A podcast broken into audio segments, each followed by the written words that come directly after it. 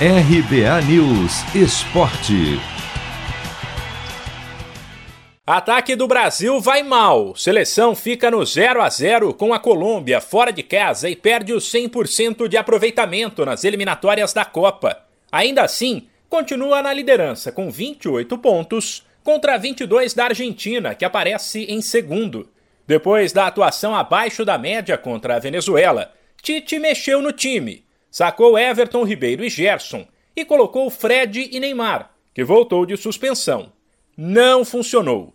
O Brasil, no primeiro tempo, até criou, mas foi péssimo nas conclusões. E no segundo, caiu de rendimento e chegou a levar sufoco. Os atacantes Gabigol e Gabriel Jesus tiveram atuações apagadas, enquanto Neymar até fez um primeiro tempo interessante, porém, de maneira inexplicável, errou tudo na etapa final e foi bastante criticado.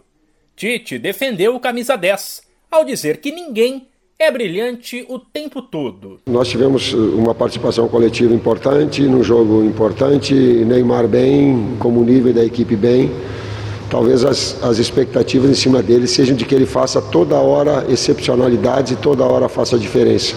Um jogador excepcional porque faz jogadas excepcionais excepcionalmente também e não corriqueiramente. Então, tem sim um jogador diferenciado, nós sabemos essa condição, foi muito bem marcado também, por vezes dobrada a marcação em cima dele. De positivo, dá para destacar os atacantes Anthony e Rafinha, que de novo entraram no segundo tempo e esquentaram o jogo.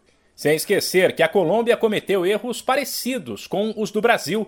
Em alguns momentos não conseguiu criar ou finalizou mal, para Tite, o lado físico, já que o tempo de recuperação do jogo de quinta para o de ontem foi curto, pesou para os dois times.